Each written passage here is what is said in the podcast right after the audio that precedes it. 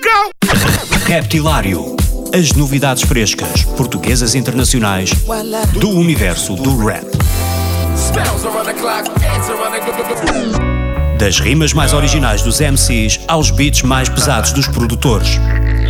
Dos grupos mais conhecidos aos novos talentos do underground. Terça-feira, às 22 horas na NIT FM, com Ricardo Farinha. Yo, B-Joy aqui diretamente do Reptilário para vocês, man. Acompanhem, man. Subscrevam, man. You know, partilhem. Apoiem. Let's go. No Reptilário desta semana tem comigo o B-Joy. Ele está nesta cultura hip hop há muitos anos eh, e tem um novo álbum para, para apresentar, já, já lá vamos. Mas eu, por acaso, B-Joy, eu queria mesmo começar. eh, Eu já- conheço o teu trabalho há, há vários anos, mas eu queria começar mesmo pelo teu, pelo teu início.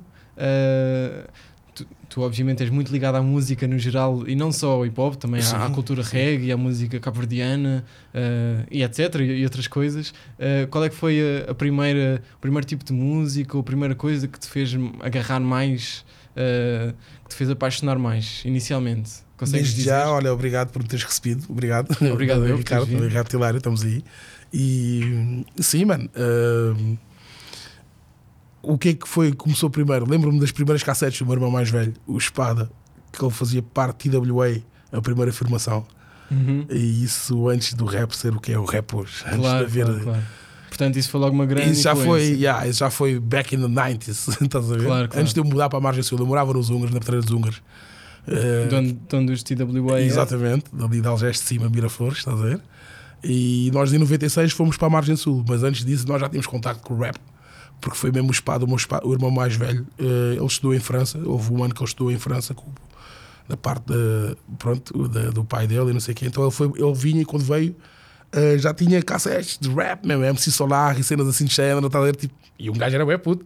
Isso, isso foi em que ano? Isso foi, mano, em 90 e. 90 para Um aí, pouco. estás a ver? Já, 90 Estás a ver? Eh, Lembro-me de, de- A primeira cassete, lembro-me da bem, tinha Public Enemy.